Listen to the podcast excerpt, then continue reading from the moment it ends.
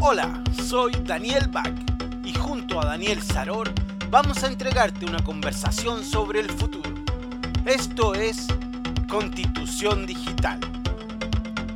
Buenas tardes a todos, estamos en una nueva edición del podcast Constitución Digital. Como siempre estoy con Daniel Saror, abogada, eh, doctora y especialista en Derecho. Hoy día vamos a tener un invitado muy especial. Yo he tenido la suerte de invitarlo, de, entrevistarlo varias veces a Pablo. Vamos a estar con Pablo Bioilier, abogado de la Universidad de Chile y diplomado en ciberseguridad por la misma universidad, docente de la Universidad Diego Portales y estudiante del Advanced LLM y Law and Digital Technology de la Universidad de Leiden.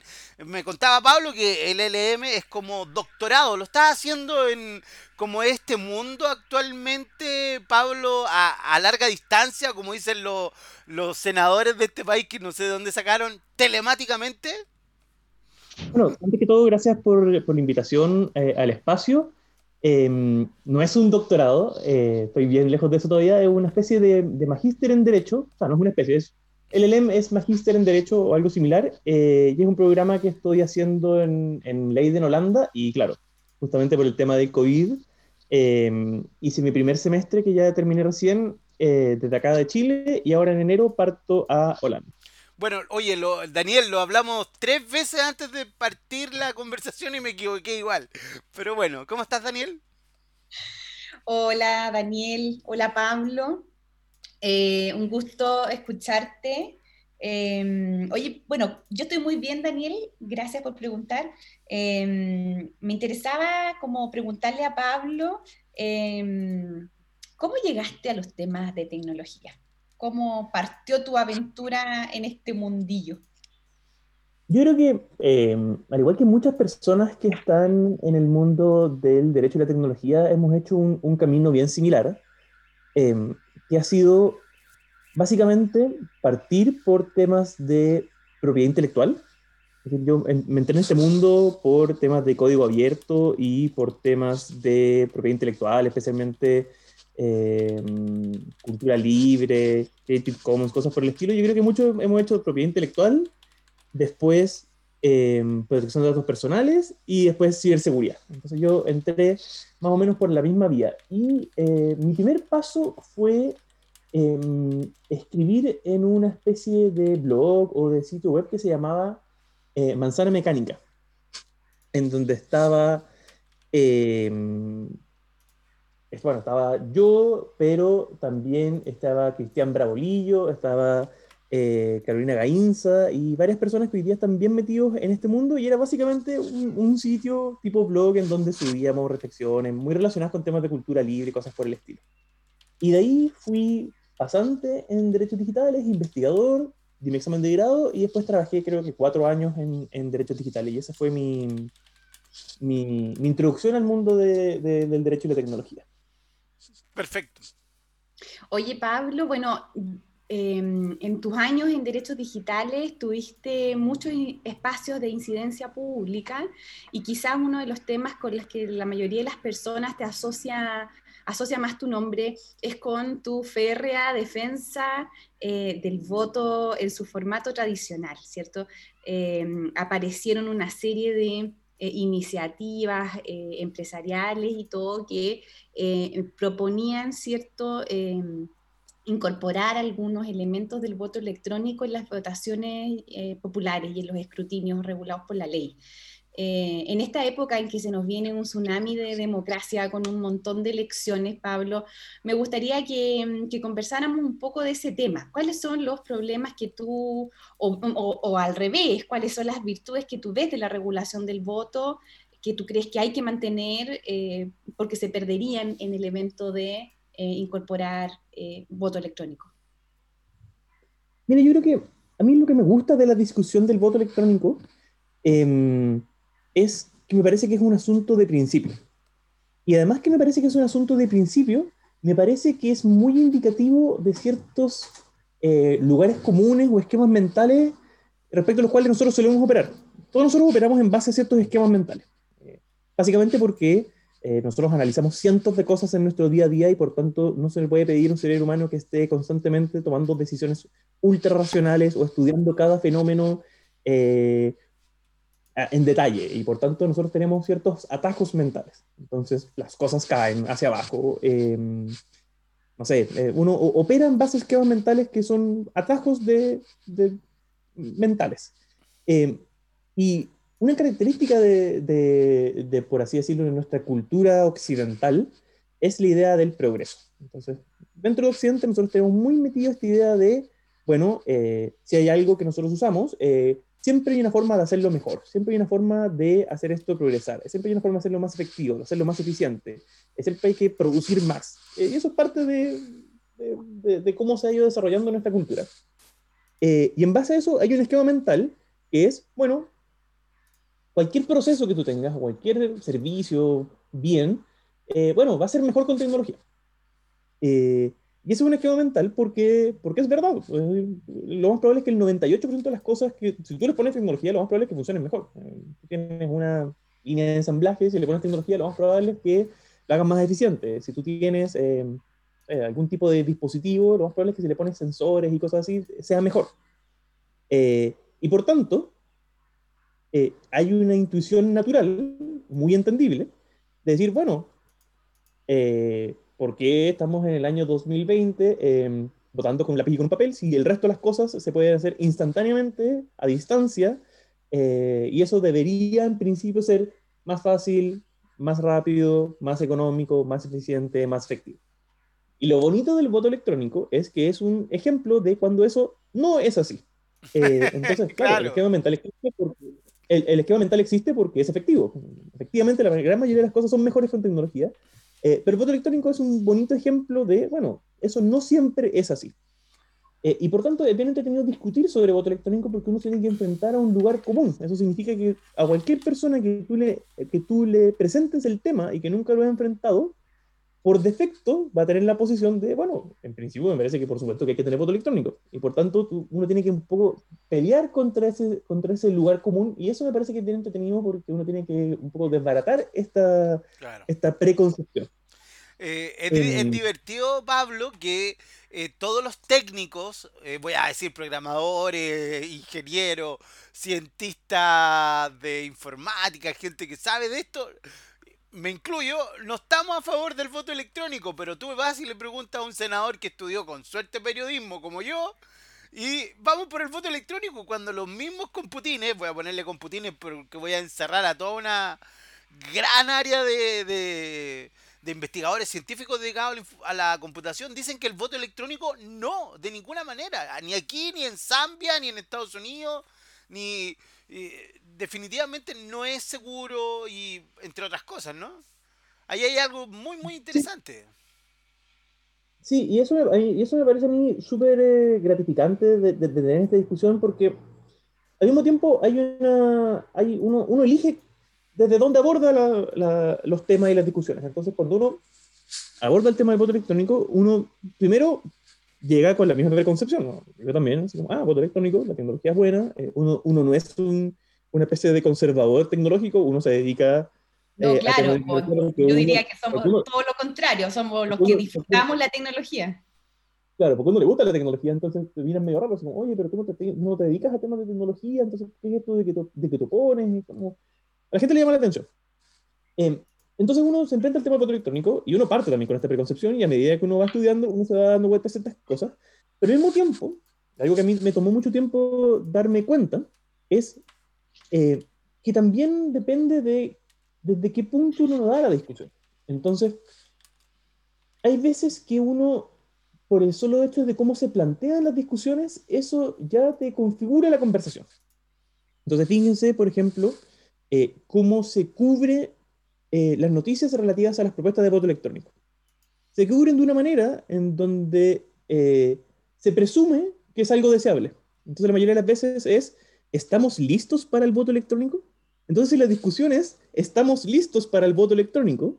El presupuesto de la, la pregunta, ¿estamos listos? es, primero, que es algo deseable, porque estamos preguntando si estamos listos, y además que es algo que, no está sujeto a plazo y no a condiciones no es si vamos o no vamos a implementarlo, es si la tecnología está lista, si nosotros estamos listos o cuándo va a ser, no si va a ser o no va a ser. Entonces, es, como, es como el paso siguiente, ¿no? El otro día en una conversación que tuvimos en este podcast con Claudia Negri, eh, un poco, no, abordamos, no hablamos del voto electrónico directamente, pero era un poco esta idea de... Eh, tenemos una solución y la queremos aplicar, pero realmente es una solución para un problema que no, no existe.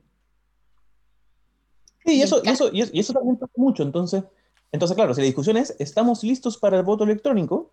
En realidad no estamos discutiendo si queremos eso o no lo queremos, o por qué lo queremos. Claro. Eh, claro, tenemos una solución y, y, y, y, la queremos implementar porque tiene tecnología y en principio la tecnología siempre es buena. Eh, y por tanto, si la discusión es, no es si lo vamos a implementar o no lo vamos a implementar, sino que solo cuándo lo vamos a hacer y cómo lo vamos a hacer, entonces la discusión es cómo hacerlo. Eh, y ahí la discusión es súper técnica. Eh, entonces es, bueno, entonces, eh, ¿son los mecanismos de cifrado lo suficientemente seguros? ¿Cómo son los mecanismos de seguridad? ¿Tienen el nivel de ciberseguridad necesario? Entonces la pregunta es, ¿es lo suficientemente seguro para implementarlo? Y yo creo que esa discusión es súper entretenida, es súper técnica, hay que estudiar harto, y yo creo que el voto electrónico pierde en esa discusión. Eh, pero yo siento que en Chile y especialmente en otros países, uno ve la discusión en Argentina, en Colombia, un poco como que los árboles estaban en el bosque, porque tanto quienes proponen como quienes se oponen se quedan un poco en esa cancha. Eh, y yo creo que nosotros los abogados, que todo un mundo que la, que la tierra de los abogados, tenemos la, el deber, por así decirlo, de decir, a ver, pero espérense, aquí no se trata de si el asunto es solamente seguro o no es seguro esa discusión es importante. Pero esa discusión es importante una vez que nosotros decidimos es que el voto electrónico es algo que nosotros queremos. Claro. Y creo que hay un montón de discusiones previas a si es seguro o no es seguro, es decir, de cómo implementarlo, eh, que, que, son importantes y que son de principio. Entonces, podemos conversar eh, sí. sobre si el voto electrónico es seguro o no es seguro, podemos conversar si es rápido, podemos conversar si es barato, podemos conversar si aumenta el nivel de participación y yo, y yo creo que la evidencia muestra en que en todos esos asuntos el voto electrónico pierde. Pero claro, primero discutamos. Si lo queremos. Claro, en el fondo, en el fondo ahí, ahí tú, tú, tú te pones un poco a caracterizar eh, los eh, beneficios que se, a, que se le atribuyen eh, hipotéticamente al voto electrónico, em, pero eh, hay incluso algunas características donde el voto electrónico no tiene cómo igualar su performance, por decirlo de alguna manera, al voto presencial, como tiene que el, mismo tema de, del secreto del voto, de la contability, una vez que quede en manos de los mismos eh, vocales, que son ciudadanos elegidos al azar, ¿cierto? Que son los que al final del día eh, pueden contar de nuevo si hay algún, si, alguien le queda duda, o sea, ese tipo de cuestiones no, no, no tiene cómo un voto electrónico igualarse. Claro, entonces uno se ataranta un poco en la discusión y el, al tiro empieza en la minucia de, oye, pero ¿qué protocolo cifrado usa? Oye, y eh, el, teorema, el teorema Hofbora, oye, ¿y es más barato o es más caro? Bueno, en tal país es más barato, tan más caro, oye, pero en tal país se hackeó, oye, pero en este país Mucha... ha funcionado bien, y aumenta la participación o no, bueno, claro. depende si tú lo ves, cuestiones locales, pero en realidad ya la evidencia, tan, tan, tan, tan, tan, pero, pero Pablo. uno toma tres pasos y uno dice, bueno, eh, pero veamos la constitución. Claro. Y la constitución dice que el voto tiene que ser secreto. Pablo, y por pido, tanto... Pablo, te pido un favor. Acércate un poquito ¿Sí? al micrófono que te estás perdiendo. Cuando, te, cuando te alejas. Ya, ¿Sí? sí eh, está bien, como estaba al principio. Tú dices que hay que ver la. El, volvamos, hay que, según la constitución, el voto tiene que ser secreto cuando te Claro, entonces uno ve la Constitución y uno, uno ve que el voto secreto es, es, una especie de garantía esencial de un proceso democrático. Entonces, no es algo que nosotros podemos decir, bueno, estamos dispuestos a renunciar. O sea, en principio no se puede. Eh, yo me acuerdo que una vez me, me entrevistó un periodista. Eh, que no sabe nada, me había, no, no, no, no se trata de eso, sino que me dijo, oye, vengo de entrevistar a tal empresa de voto electrónico y, y les pregunté sobre este tema del secreto y ellos me dijeron que en realidad eh, era mejor así porque así la gente podía ir a un asado y discutir en el asado por quién iban a votar, entonces mucho mejor. Eh, y no, o sea, eh, el, el, secreto, el voto es secreto por una razón. Y, yo, creo que este, yo creo que este punto es bien importante y yo creo que no se le toma el peso. Y yo creo que desde el mundo de la tecnología, de la informática, tiene una tendencia muy importante esta idea de la tecnología disruptiva. Vamos a irrumpir y, y, y esto nuevo y, y, está muy bien, eso le entrega vigor a la discusión y todo el asunto, pero creo que muchas veces muestran poco respeto por las disciplinas ajenas. Entonces, bueno, llegan al tema del voto electrónico. Ah, ya, pero mira, nuestro protocolo cifrado, nuestro tanto, nuestro tanto, nuestro tanto.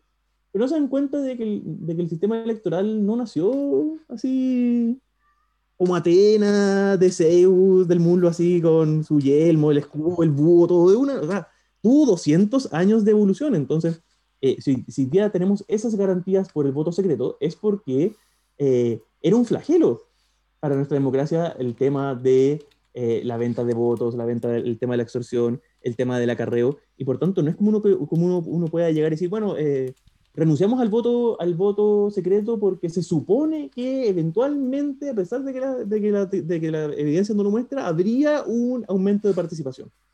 Bueno, pero esto es como las vacunas, en el fondo. Eh, no nos acordamos de lo terrible que es la extorsión, el acarreo, Claro, y en el fondo, el cohecho, una de las... Hicimos, muchas, hicimos o sea, muchas cosas para evitarlas, pero una vez que esas garantías claro, se levantan, ¿qué, ¿qué, me dice que el día de mañana vuelvan? Mm. Total. Claro, y una de, las, cuestiones relevantes ahí es que tú mencionas, bueno, está reconocido como una garantía fundamental que el voto sea secreto, pero la gracia también es que no solo es secreto, sino que es un acto privado. O sea, uno, uno está frente a su propia decisión eh, la que media sin coacción, o sea, el ejemplo que te da justamente el periodista, eh, se divorcia completamente de esa idea, ¿no? De, de una elección libre, en conciencia, solamente tú enfrentado tu decisión. Cuando uno está en grupo, justamente el grupo puede que no te coaccione, puede que no te, o sea, puede que no te estén extorsionando, pero eventualmente sí hay una presión de grupo que puede estar encima de tú diciéndote, oye, ya voy a ver por quién votaste, eh, y, en el fondo, to, todas esas características, digamos, del espacio que se, que se provee para el sufragio, eh, es, todo también una garantía como de puesta en escena que se pierden. Sí, y ahí, y ahí, de nuevo, esto es como las vacunas, uno, uno va olvidando lo terrible que es la polio, lo terrible que es la viruela, porque, porque no las ves simplemente. Entonces, por ejemplo, cuando yo me puse a estudiar este tema, me llamó mucho la atención que uno busca manuales de ciencia política, uno busca manuales electorales, y en realidad los manuales ni siquiera ya hablan de esto, porque es una cosa que se da un poco por sentada. Pero si uno se pone a estudiar, uno se da cuenta que, porque uno dice, bueno, eh, la gente verá si dice de quién es el voto o de quién no. Entonces, el secreto del voto se toma como una especie de, de derecho de exclusión. Y por tanto, bueno, si votamos a distancia, yo veo si voto secreto o yo veo si voto frente a otro. Pero uno no se da cuenta de que la garantía del voto secreto y la garantía del voto personal no está pensada solo para evitar que terceras personas se metan en el voto de uno. Está pensado para que yo, incluso aunque quisiera vender mi voto, no puedo generar pruebas. Está hecho para que vender, el, que comprar votos sea un mal negocio. Entonces, claro, si yo soy una persona en, en aprietos económicos, eh, vulnerable en un montón de circunstancias, bueno, claramente yo voy a tener la tentación de vender el voto. Entonces la garantía del voto secreto no es solamente que las personas tengan la capacidad de excluir a otros, sino que es una especie de deber. el, ordenamiento jurídico impide que la persona pueda vender su voto porque si yo le compro un voto a una persona, digo, te pago un zapato, como era antes, un zapato antes que vote y un zapato después de que votes. Eh, bueno, es un mal negocio porque la persona puede ir al, a, a, la urna y votar por otra persona y decir, no, yo voté por tu candidato. No, tiene forma, no, no hay forma de comprobarlo. Eh, y eso te muestra un poco también cómo está construido el sistema.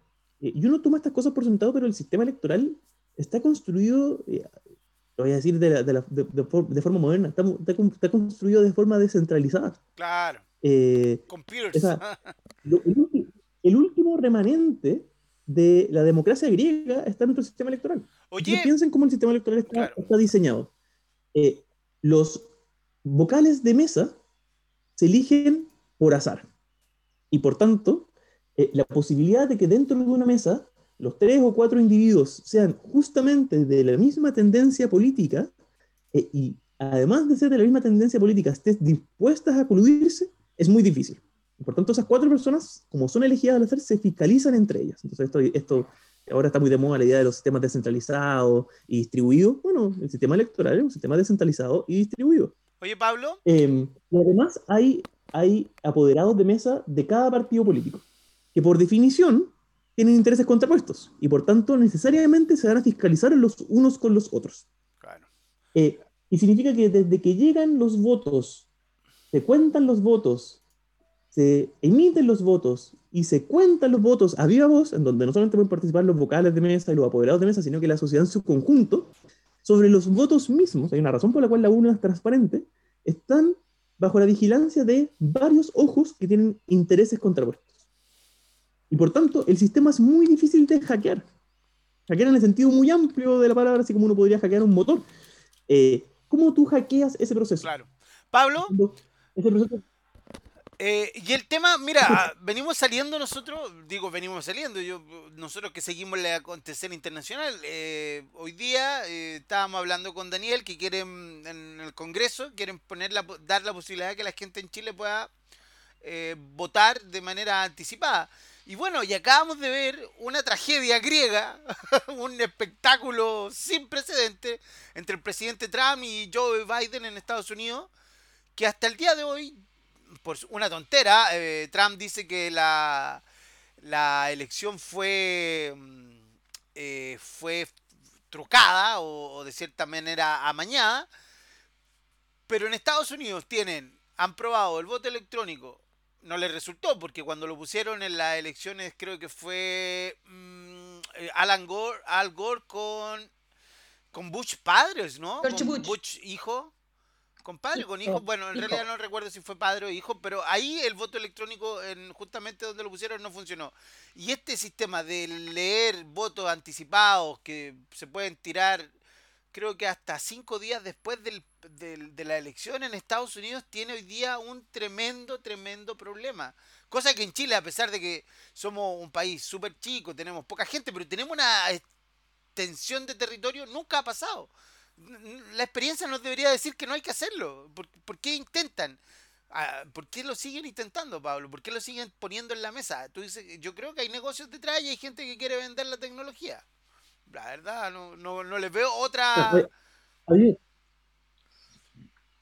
había, un experto de seguridad en Estados Unidos que decía que la única razón por la cual el sistema electoral estadounidense era seguro era porque era tan complicado y tan distinto, y en todos los lugares hacía distinto, y todos tenían sistemas distintos que era seguro solamente porque la persona que quisiera hackearlo tendría que estudiar 40 sistemas distintos. Entonces, en, algunos, en, algunos, en algunos estados se permite el voto por correo, en otros no, en algunos se permite el voto por mandato, en otros no, en algunos se permite el voto eh, anticipado, presencial, en otros no, en algunos hay voto electrónico, en otros en papel. Entonces, es, es todo un, una ensalada tremenda eh, eh, y una confusión gigantesca.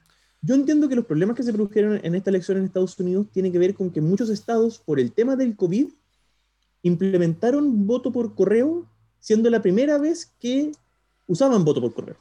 Y además, por el hecho de que mucha gente no quería acudir por temas sanitarios, votó por correo 20 veces más personas que em, lo que lo hacen generalmente. Entonces, los estados que nunca habían tenido voto por correo fueron los que experimentaron estos problemas, que los votos ya llegaron después del plazo y eso generó un, problema. Ahora yo creo que hay que, hay que distinguir otras cosas. O sea, primero, hay distintas modalidades de voto electrónico. Eh, existe el voto electrónico presencial, tú vas y votas con una pantalla, que yo no encuentro mucho, mucho, mucho, mucha gracia porque eh, estás introduciendo un vector de riesgo, es decir, el hecho que tu, tu asunto lo media un sistema informático que por, por definición es vulnerable, eh, y que no te da mucha no te da mucha ventaja porque bueno la persona igual tuvo que ir entonces qué se supone que es lo que mejora en Estados Unidos tienen muchos tienen voto electrónico porque en la elección de Al Gore con Bush eh, tenían un sistema en donde le hacían una especie de hoyitos a los votos y muchos hoyitos eran una especie de de cómo se llama esta maquinita chiquitita que te hace hoyos en bueno eh, no la engrapadora la otra la perforadora. era una especie de perforadora era una, una especie de perforadora entonces muchos votos quedaban con con el, con el, con el, con el hoyito, con el papelito colgando, entonces no sabían si contar esos votos o no, entonces por eso implementaron voto electrónico. Pero tiene mucho sentido porque no te aumenta, te aumenta el riesgo y no te aumenta la participación ni nada porque la persona igual tiene que ir. Eh, y dentro de ese sistema están uno que es peor y uno que es mejor, y el que es peor es en donde toda la información se almacena en el sistema informático, es un problema porque se puede hackear, se puede perder, se puede cortar la luz. Eh, y otro que te da una especie de, de boleta eh, que es un, un, comprobante del voto, em, y que eso en el fondo si hay problemas se puede hacer un reconteo manual de, de, los votos. Eso tiene sus propios problemas que lo podemos discutir, pero son dos modalidades y está la modalidad de voto a distancia. La modalidad de voto a distancia es la más problemática porque tiene el problema del voto personal, del voto secreto, eh, que la información necesariamente viaja por internet, por tanto es más inseguro, etc. Pero hay otros mecanismos de voto que no son el clásico de voto que tenemos nosotros en Chile, y hay distintas alternativas. Está el voto anticipado, eh, que puede ser presencial o por correo. El presencial a mí me parece que es menos problemático y el por correo es más problemático porque también tiene el problema de que es información que tiene que viajar y por tanto en términos de seguridad que puede ser modificada o lo que sea en el, en el transcurso. desde, el, desde el punto de partida, porque tú emites tu voto no necesariamente en secreto, no necesariamente de manera libre. Problema uno. Problema dos, el viaje. Y, claro. y, luego está el voto, el voto, por mandato, que también eh, se puede hacer en Estados Unidos, que tiene el problema de, eh, bueno, que no es voto personal, pues, por definición estás permitiendo a la otra persona eh, votar por ti. Entonces, esos, son un poco los, los distintos esquemas que, existen. Y en Chile tenemos un sistema, como somos en Chile, Chile es un país unitario, indivisible, entonces nosotros tenemos un sistema electoral que opera para todo Chile y uno va y vota en un papel y listo. Y funciona súper bien. O sea, uno ve el sistema electoral, eh, nunca un candidato ha, renegado de un resultado de la elección, siempre han estado a partir de un par de horas. Entonces, el sistema funciona súper bien. ¿Para qué lo vamos a cambiar además? ¿ah? Si funciona tan bien. Sí, pero, claro, pero eso no significa que uno no pueda experimentar con alternativas, muchas de las cuales incluyen tecnología, muchas de las cuales no, para permitir expandir la participación electoral. Lo que hay que tener presente, sí, al momento de discutir esas alternativas, es cuáles de ellas cumplen con ciertos principios que nosotros consideramos intransables. Entonces, por ejemplo, yo creo que el principio eh, que establece que el voto tiene que ser secreto y que tiene que ser personal es intransable. Por tanto, a mí me parece que el voto por mandato eh, no es una buena idea porque no cumple con el principio de que el voto sea personal. Y yo no implementaría voto por mandato en Chile. Creo que se presta para un montón de irregularidades, en el fondo si tú eres una persona que quiere generar cohecho electoral, bueno, te paras en una esquina y te dice, bueno, pago 5 mil pesos por mandato y voto a nombre de un montón de personas, por ejemplo. O, por ejemplo, mi eh. mamá me podría decir, Daniel, vota por mí, mi mamá me dice, vota por por CAS, cosa que yo no haría jamás, y le cambio el voto y después le digo a mi mamá, ah, sí, mamá, voté por CAS. Pero si eso sería súper sencillo. Con gente que está postrada, que, gente que está enferma, gente que no quiere salir ese día. Oye, Pablo, bueno, nosotros estamos, nosotros estamos como, ¿cierto?, eh, reflexionando en torno a la idea de eh, el proceso, los procesos eleccionarios finalmente más importantes en la vida de las personas, que son los que dicen relación con su vida con su vida y organización social, ¿cierto? Pero mm, hay otros espacios donde el voto electrónico sí podría ser admisible, y de hecho lo es, y ha demostrado tener mucho menos problemas, mucho, ha sido mucho menos problemático, como eh, de repente mm, algún plebiscito comunal o elecciones gremiales. Recientemente vimos el Colegio Médico, estuvo en votación tres días y, logró una participación inédita en su historia. Eh, han habido algunos procesos que han estado rodeados de algún tipo de polémica, ¿no? Me acuerdo de la elección, no sé si se acuerdan del Partido Ciudadano, que uno de los, uno de los comandos creo que, se, creo que había comprado un número número X de teléfono y había eh, abultado artificialmente la votación. Eh, pero salvo esos detalles, ¿tú, ¿tú, tú, ves que hay problemas como por el uso de voto electrónico en, en esas esferas? Mira, yo creo que como todas las cosas en, ciberseguridad, esto tiene que estar sujeto a una especie, a una, a una, especie, a una evaluación de riesgos. Eh, y una evaluación de riesgos es algo que tú haces en cualquier sistema. En fondo, todos los sistemas informáticos, por ejemplo, van a tener una tensión entre seguridad y usabilidad. Entonces, si tú hablas, por ejemplo, con la Asociación de Bancos, la Asociación de Bancos te va a decir, mira, el 4% o el 3% de las transacciones electrónicas eh, bancarias son fraudulentas. Y uno dice, el 4%, eso es una locura. Imagínate la cantidad de plata que es que el 4% de las transacciones sean fraudulentas. Es un kilo de plata. Y uno dice, bueno, entonces, ¿por qué los bancos tienen transacciones electrónicas? Bueno, porque resulta que eh, ¿quién va a tener un banco en donde no puede hacer transacciones en línea? Es demasiado importante para los bancos y por tanto el banco le sale más a cuenta simplemente contratar un seguro. Y de hecho los bancos dicen, oh, en Chile tenemos el 3 o 4, en otros países es el 7, entonces estamos súper bien. Bueno, entonces el banco te dice, eh, para nosotros sigue siendo más rentable em, tener un 3 o 4% de transacciones fraudulentas y pagar un seguro. Esa misma gestión de riesgo, que es probabilidad por eh, eventual daño, es distinto en una elección. En una elección tú no te puedes dar el lujo de tener un 3% de votos fraudulentos. Porque tú no puedes contratar un seguro que te... No, en, una elección 10.000 votos te pueden dar vuelta una elección y por tanto como, el, criterio es, claro, el criterio es mucho más estricto. Entonces, cuando se trata de...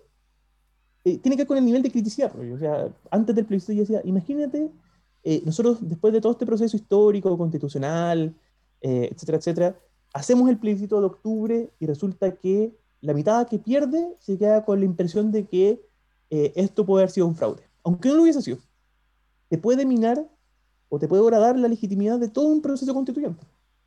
Eh, y eso te puede generar una crisis política. Entonces, tu probabilidad por riesgo, aunque tu probabilidad sea muy baja, tu riesgo es muy alto. En una, en una, elección, te, ¿te, acuerdas, Pablo, que en una elección como la de mm, Lavín con. No, perdón, creo que fue la primera, la de. No sé si fue la de Lavín, creo que fue Michelle Bachelet con Sebastián Piñera en la, la primera en la primera vez que se enfrentaron. La diferencia fueron un 3%.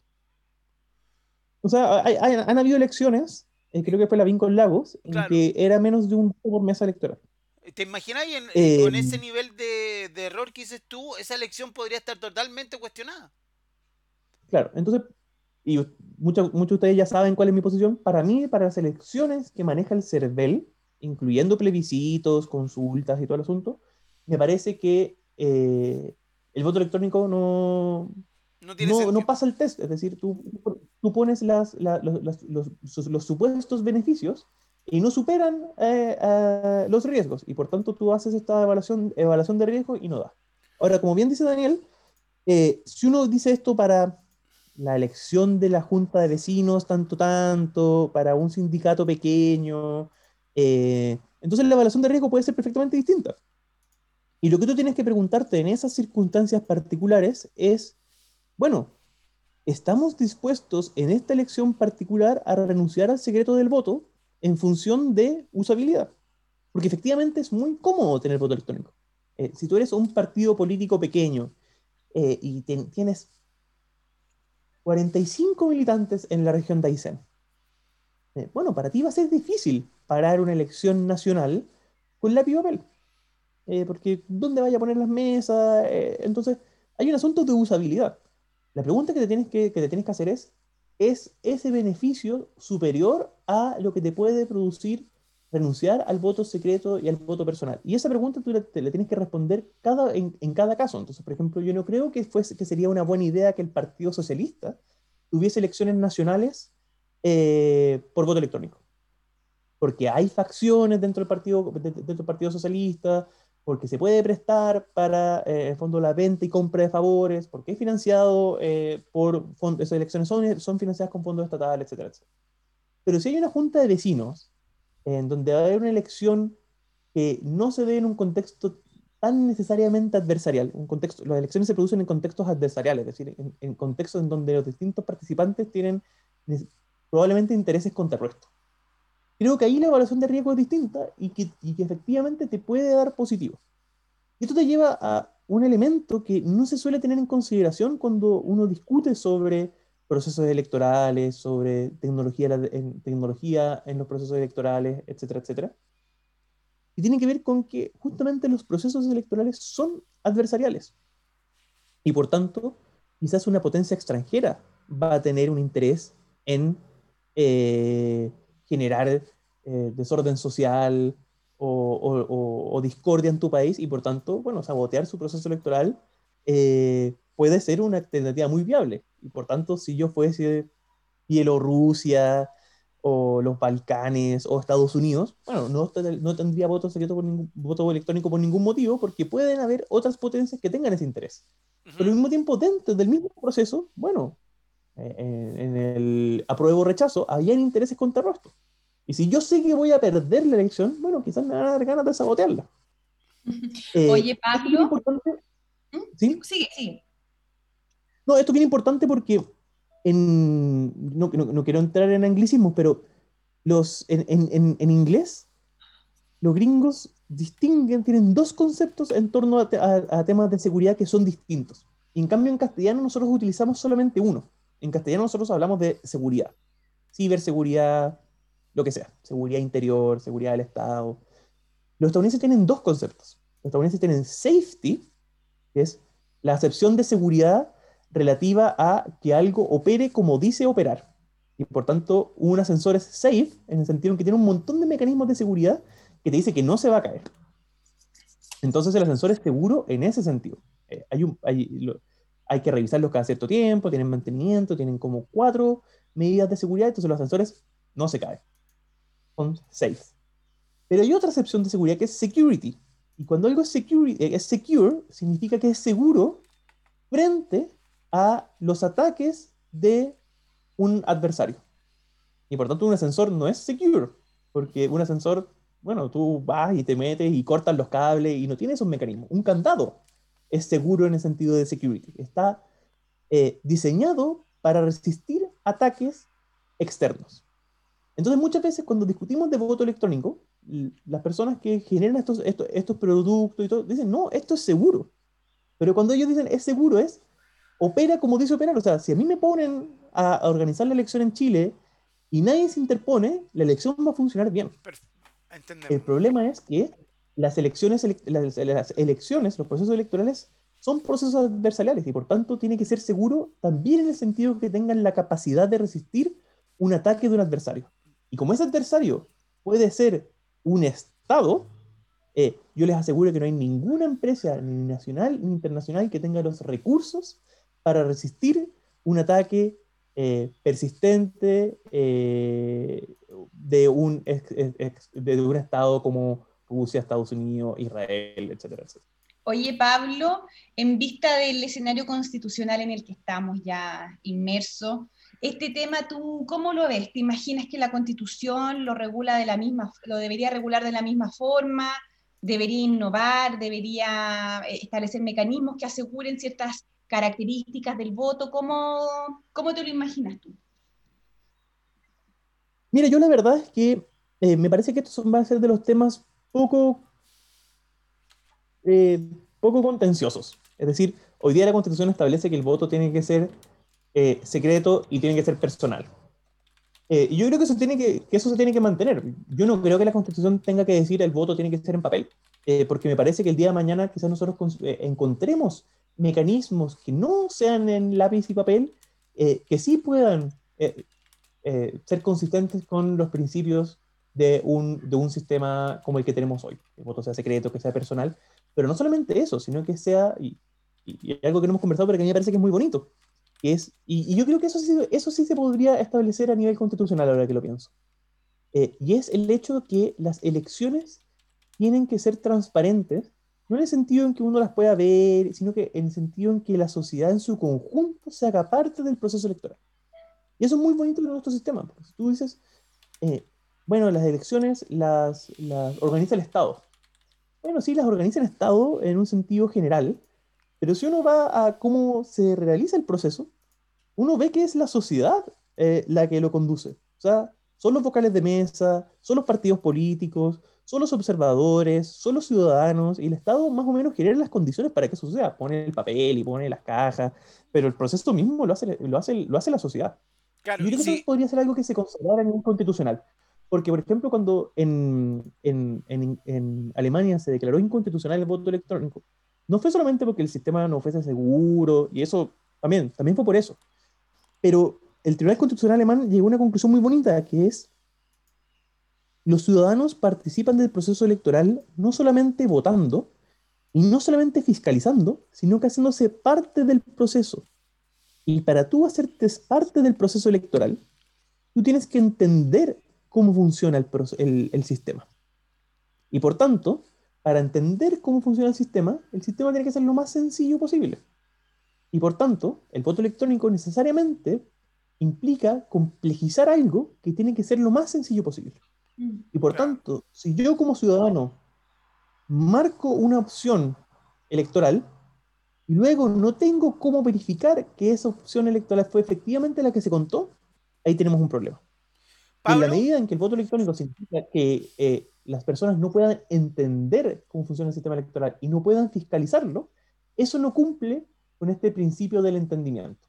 Y yo creo que esa idea de que es la sociedad en su conjunto la que tiene que hacerse parte del proceso, entenderlo y fiscalizarlo, podría ser algo que, más allá de simplemente decir que las elecciones tienen que ser transparentes, eh, podría ser algo que se, eh, que se consagrara a nivel constitucional. Perfecto. Pablo, nos quedan unos pocos minutos ah, de conversación. Quiero hacerte dos preguntas.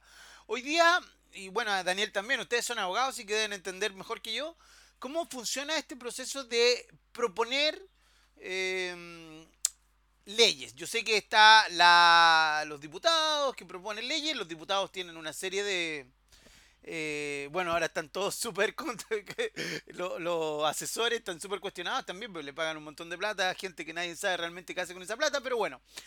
Tú, para cerrar, ¿cómo crees que debería zanjarse en el actual estado de nuestro país esto de andar proponiendo el voto electrónico?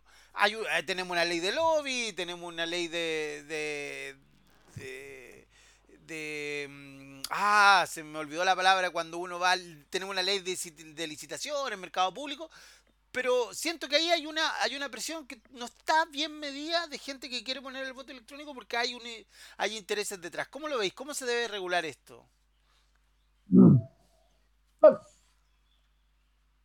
Em, más que regularse, yo creo que hay que darse cuenta que hay ciertos eh, fenómenos que, que, responden a ciertas particularidades. Entonces, si tú le preguntas a un vendedor de autos, ¿cómo es el auto que está vendiendo? ¿Qué esperas que ese vendedor te diga? Que el mejor auto Por supuesto que te va a decir que es maravilloso y que no, porque si el vendedor está vendiendo ese auto, no le puedes pedir eh, no le puedes pedir peras al olmo. O sea, si, si, hay un tipo que vende autos, el tipo, su pega es venderte ese auto. Entonces, el problema es cuando ponemos al tipo que vende autos a regular los autos o a decir cómo los autos deberían ser. Entonces, el problema es, bueno, también hay empresas que se dedican a vender soluciones tecnológicas. Eso está muy bien, son sus intereses, eh, es su legítimo, su legítimo rubro. Eso no significa que eh, necesariamente todo lo que digan vaya a ser cierto ni vaya a ser lo conveniente para la democracia de Chile y por tanto tiene que haber un una especie de proceso en donde las personas entendidas analicen los pros y los contras. Y yo creo que aquí volvemos un poco al tema original. ¿Y qué pasa? Desde el mundo político es muy rentable el tema de la tecnología. Es muy rentable porque son cosas que son vistosas. Y el otro día estaba leyendo y me dieron ganas de escribir sobre el tema a un, a un ensayista que no me acuerdo cómo se llama en Estados Unidos que se dedica a temas de seguridad, que hablaba que había acuñado un concepto hace mucho tiempo, después del, después del 11 de septiembre del 2001, que se llama, eh, y que ha reflotado ahora a propósito del COVID, que se llama El Teatro de la Seguridad. Y él habla del Teatro de la Seguridad de, a propósito, por ejemplo, de los aeropuertos. Y de todas las cosas y de todas las medidas de seguridad que no solamente no sirven, sino que las personas que las implementan saben que no sirven. Bueno, y uno dice, bueno, si incluso las personas que la implementan saben que no sirven, ¿por qué están ahí?